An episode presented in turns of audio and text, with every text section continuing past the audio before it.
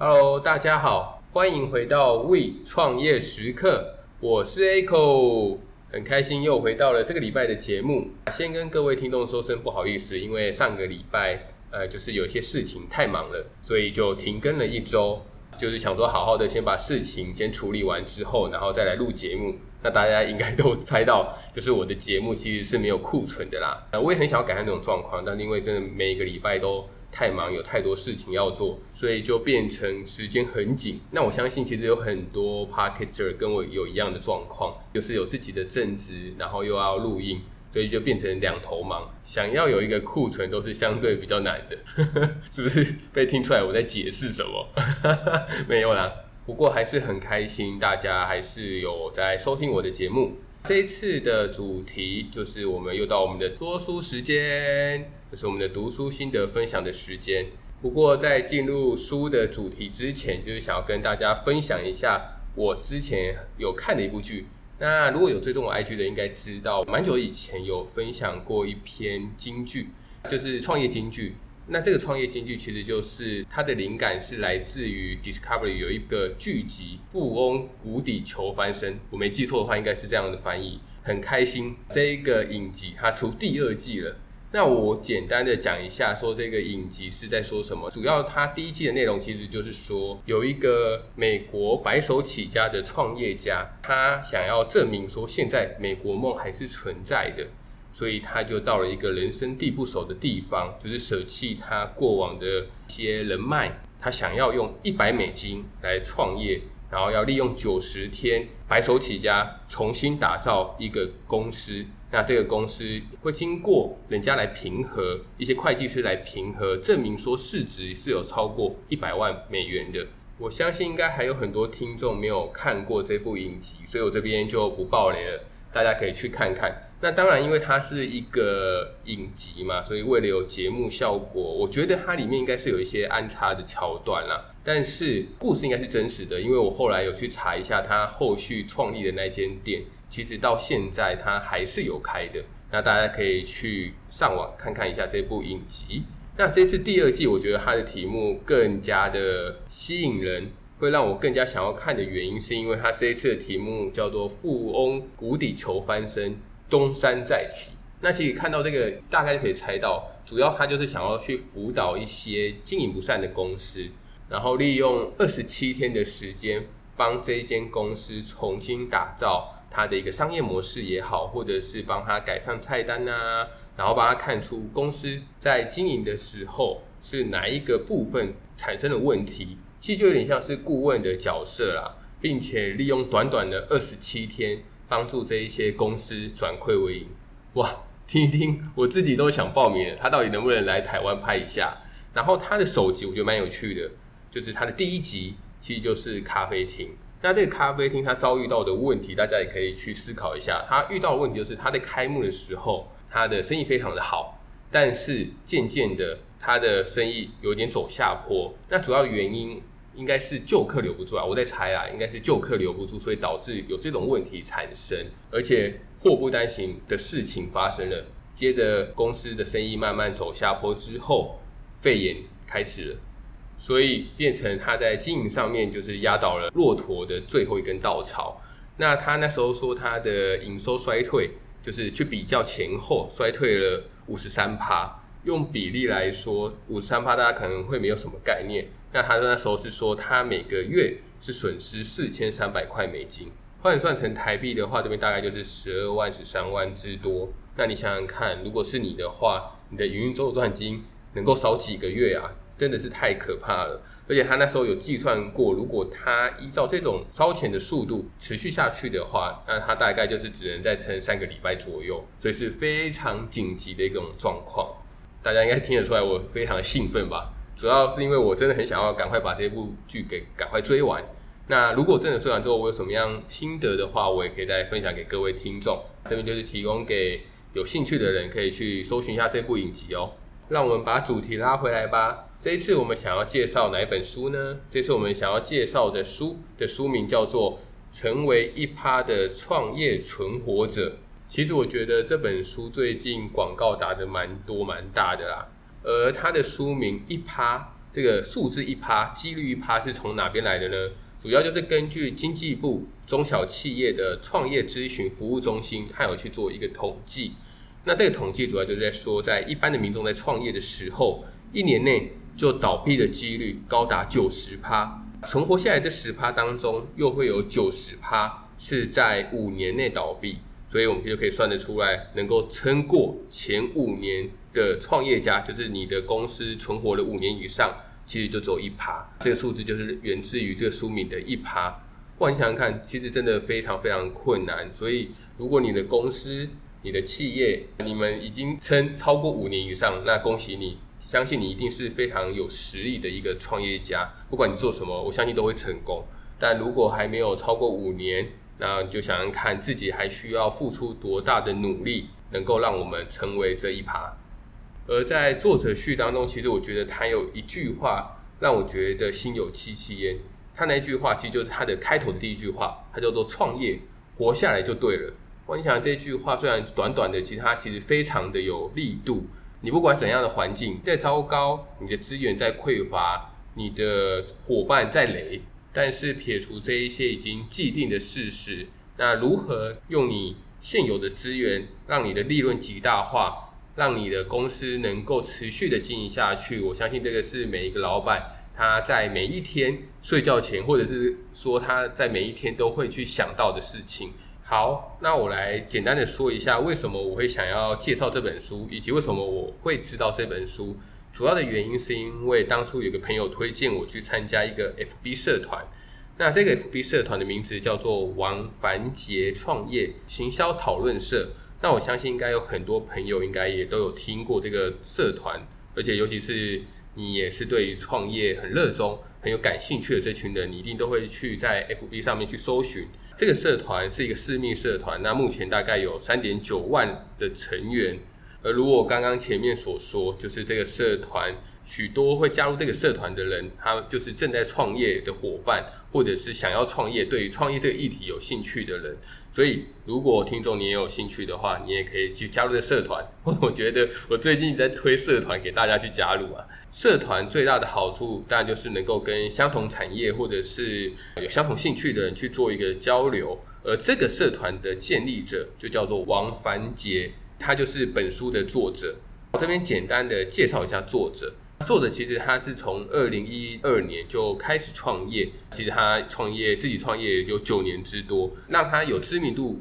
的这个创业的题目，其实就是他成立了一个蛋糕叫贝克街蛋糕。但是其实这并并不是他的第一次创业，他其实创业过非常多的项目，但是前面项目都没有成功。等到创立了这个蛋糕公司之后，才逐渐的步上轨道。在书中，他其实有提到，他并不是一开始就经营的那么顺遂。在创业前几个月的时候，他一个月其实也只有卖出个位数的蛋糕，但他现在每个月的营业额有破千万。那我们就可以看到这两者之间的差异。他在书中有提到，他是付出多大的努力，才会有今天的这个成就，也会值得我们去做一个学习。而我在读完这本书之后，我会把这本书定位成不是工具书。它比较像是在记录这本书的作者从无到有的一个过程。他在这个过程当中，他有遭遇了什么样的困难啊？他最后是用什么样的方法去克服，及他去如何调整自己的心态？当他在低潮的时候，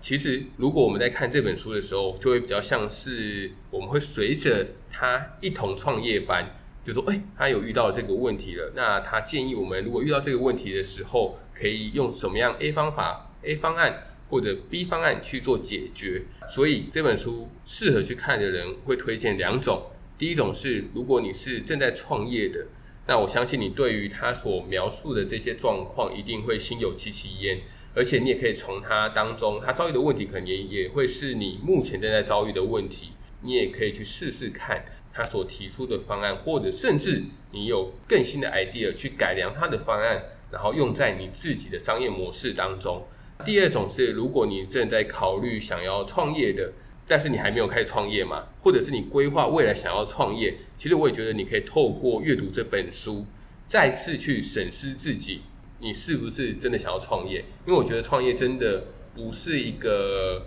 非常容易的事情啊。因为如果你听我以前的节目，我都没有希望你们可以就是很盲目的就跳入创业的这个坑当中，而是你可以去好好的分析自己，你真的想要创业吗？你创业的目的到底是什么？你想要达成什么样的成果？等到这些都想清楚了，再把头洗下来，对吧？对吧？就是不要盲目的，可能说看到大家或看到你身边周围的朋友说，哎，我朋友去加盟饮料店了，或者说，哎，我朋友他开了一间意大利面店，哦，那我也想要创业，自己当老板，我这样就可以不用给老板管。其实我觉得这样的想法是相对的比较危险一点，所以真的还是要从你自己去做出发。等到你真的知道你自己想要什么的时候，你再踏入这个创业当中。好，相信大家应该都把我的话听进去吧。说完前面的劝世的这个这篇言论了，接下来我们再把我们的主题拉回到我们的作者背景上面。其实我觉得作者他的一个经历蛮完整、蛮丰富的啊。那我就举几个我印象比较深刻的点。第一个是他有当过那个传教士。相信大家应该都有印象，就是有可能有两个很帅的外国人，他骑着单车，然后就骑着脚踏车到你的旁边之后，问你要不要信教。这种我刚刚不在开黄腔，要问你要不要信教的这种传教士，我相信这个经历是十分特别的。那再是他在学生的时候，他有参加一个创业比赛。那其实也有获得冠军。其实这个题目他后来有拿来创业，但是他并没有想象中的那么成功。那这边等一下后面会再提到这件事情。再来，他其中的一个创业题目是密室逃脱。那我相信在四五年前吧，密室逃脱其实我觉得非常的盛行。那我不知道大家对于密室逃脱的这一个这一个游戏是。抱持着怎么样的想法，就觉得说，哎，玩这个，嗯，很好玩啊，可以动动脑，还是你觉得这根本很浪费钱，可能玩一次就要五六百，那你们可能有组团队去，八个人去，一次就要付五千出去，大家觉得这个是一个怎么样的生意呢？不瞒大家说，其实在我以前在玩得很疯的时候，我也有想过想要去创这种密室逃脱，就是你自己想一个主题，然后让大家来玩，然后你跟他收门票钱的这种方式。但是后来我在想这件事情的时候，我发现这个有一个问题存在，就是你必须随时都要很有灵感。主要原因是因为这个不会有回头客，等于说这个故事大家玩过一次，他顶多来第二次，但他绝对不会再来第三次或第四次，所以旧客就会变得非常的少，你只能不断的去找新顾客来玩这个游戏。那并且可能你在一段的时间的时候，你就必须要去想一个新的故事。你要去做一些新的道具以及新的梗。那时候我在思考这个问题的时候，我觉得说，哇，这可能不会是我真的想要经营的东西。后来我在思考这个时候，我就想过，如果要做密室逃脱的话，不如去做一款桌游出来。那如果你的桌游真的很受欢迎，你的故事很吸引人的话，那其实桌桌游是可以让人家一玩再玩。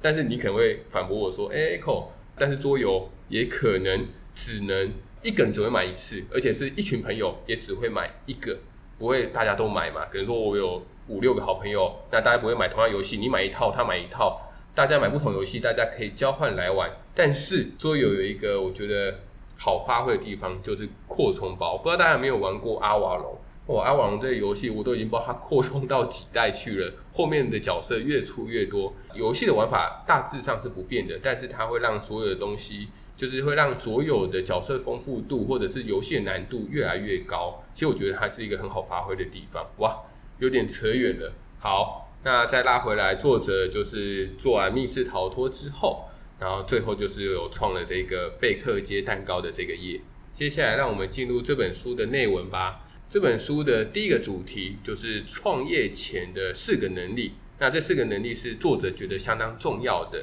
第一个就是你的实力，那这个实力其实非常的容易去检视啊，因为等于说你可以去看看你过去，不管你是在学校或者是在职场上，你有没有什么样特别的时机，或者是你有没有一个非常亮眼的地方。这边就要先说到，在作者的逻辑当中，就是他觉得你想要当一个创业家的话，你先在公司去待个几年，并且你要在公司的时候力求表现，因为他觉得。如果你在公司上，在公司你的表现是非常亮眼的，非常特别的，那也是深受上司的器重。这些人在出来创业的时候，其实他是相对比较容易成功的。而这边我想要补充一点，就是他的实力，其实我觉得应该是要看你想要创的业是哪一个方向。假如说你想要走的是餐饮业，那你就你就必须要很有实力，可能说你可以你煮的一手好菜，或者是你可以做很好吃的蛋糕，那你有研究过，或者是说你可以煮出非常好喝的咖啡，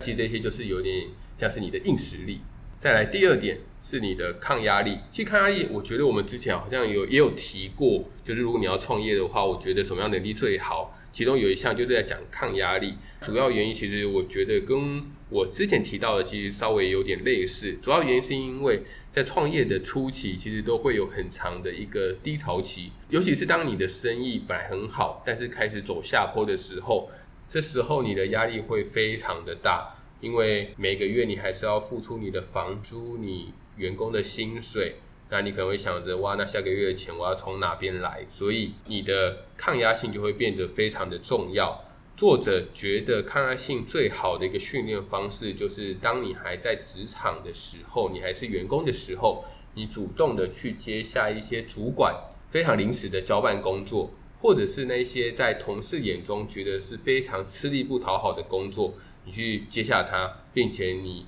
努力的去完成它，那最好是有不错的表现。觉得这个过程其实都是在训练你的抗压性。那在第三个就是沟通力，而沟通力的面向其实相当的广啦。因为你如果身为一个老板的话，那你要沟通的其实就是非常多的面向，可能有下属，有你的供应商，有你的顾客。所以在沟通之前，要先思考看看。你的角色跟你的定位来决定说你要用什么样的方式、什么样的语气来跟你想要沟通的对象去做沟通。他这边有建议一个点，就是在跟人家沟通之前，先不要觉得我们是对的，我们先不要有预设立场，先听听看人家想要表达的是什么，再来决定你要什么用什么样的话来回他。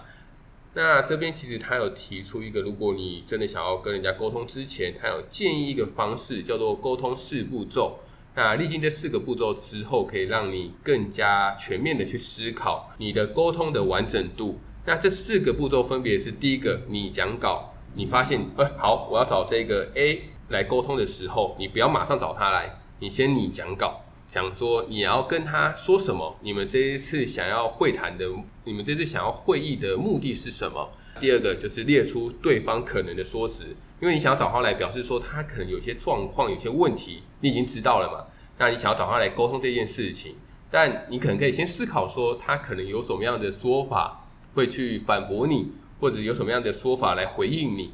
那你先把这些列下来。第三个就是针对他可能给你的回复，你去写下这一些回复的回应哦，有点绕口，反正就是你去想说他可能怎么回复你，然后你要怎么回答他。简单来说就是这样子。最后就是你可以去请一个第三者来听看看你在讲这些，在跟他回应这些话的时候，有没有什么样的语气不好，或者有没有什么样的用词太尖锐，然后不要让。那个你想要跟他沟通的人，变成说你们用情绪来沟通，而不是在解决事情。最后一个，第四个就是解决力。解决力其实就是问题的解决能力嘛。主要就是你碰到任何问题的时候，你不会想要去拖延，你不会想要去逃避，那反正你就是找出解决方案就对了。那他这边其实有一个概念我蛮喜欢的，因为他说，其实，在我们学生的时代，我们都会有一个安慰奖，大家记得吗？就会有个安慰奖，然后让你得到这个奖项，觉得说，哇，至少我有得到安慰奖。但是，其实，在现实的社会当中，并没有这个想象，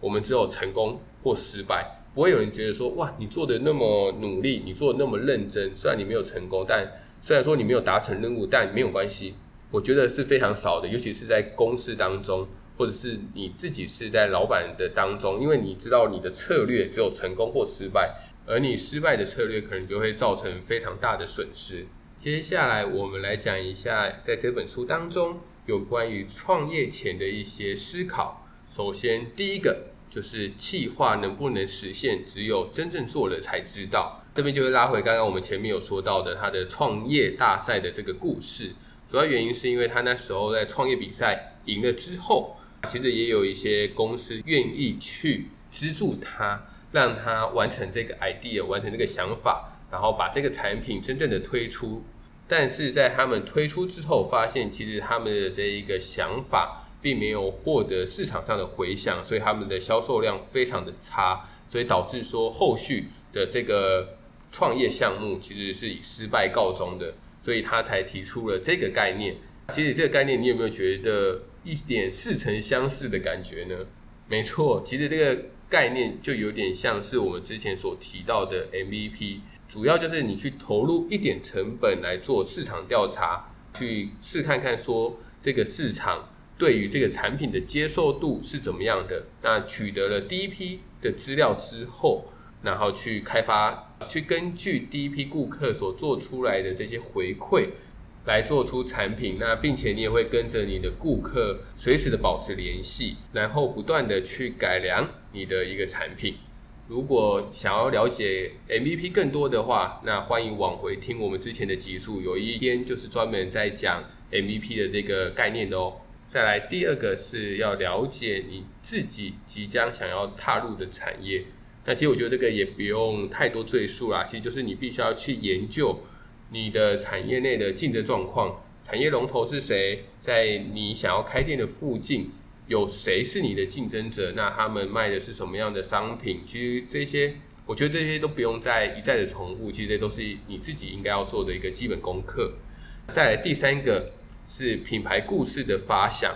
这边主要是作者在提醒创业家，如果你真的在发想你的品牌故事的时候，最好可以朝向两个方向去。第一个就是你的故事本身可以帮你带来订单，他觉得是非常重要的。而不是想了一个故事之后，却没有为你带来任何的帮助。第二个，你的故事足够去吸引一些媒体来做报道，让你有一些免费的曝光管道。那我们拉回来，第一点就是你的故事能够为你带来订单的这件事情，怎么样去做发想，能够让你的故事能够为你带来订单呢？第一个就是要让你的品牌故事。跟你的品牌可以让消费者能够去做连接，它就是必须要跟你的产品去做连接。那举个例子来说好了，像乐高，相信是非常知名的一间大公司嘛。大家知道乐高的丹麦语，它其实就是好好玩的意思。所以当消费者在讲乐高的这个品牌的时候，它就会自动的去连接到它是一个玩具。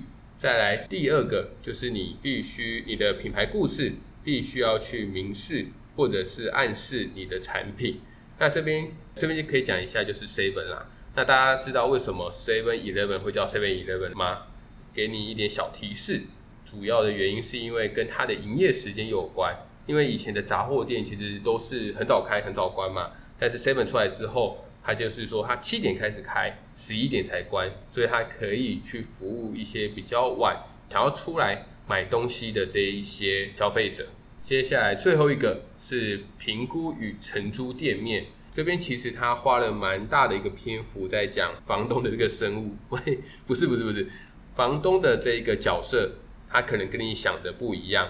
不管他是要长，他的租约想要比较长期，或者是比较短期，一定都有他的考量。那变成说这个考量你能不能接受？举个例来说好了，如果他想要跟你短租短约的话。那你可以接受吗？那站在我们的角度，可能在一开始你把装潢花下去了，你你当然也不希望他跟你签的是短租短约嘛，因为你很怕说在一年之后，当我的投入成本都已经投了那么多的钱，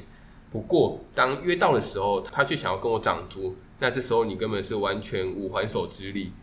而且涨租就算了，如果另外一种是他看到，哎，你卖咖啡，你经营咖啡厅经营那么好，生意那么好。所以他想要自己跳下来做，他直接不跟你续租。他说：“哎，不好意思哦，这个我要收回来自己用的这种状况的时候，那你该怎么办呢？”所以绝对不要相信房东说的话，什么先签短约，然后什么未来绝对不涨租，然后什么不会啦，未来不会叫你搬啊，这些我们都必须针对他的这些说法保持着保留的态度。然后最后啊，想要跟大家分享的是，我从这本书当中。我觉得我学到的东西，第一个就是挑选合伙人跟员工的部分。那他这边其实有一个小诀窍啊，就是当我们在挑选员工的时候，他说不要小看履历上的照片，其实我觉得这一点应该是在华人社会当中比较可以用得到的，因为其实，在西方社会，像是在欧美系国家，还有以前我在加拿大的时候，履历上面是不能贴照片的，因为他非常怕雇主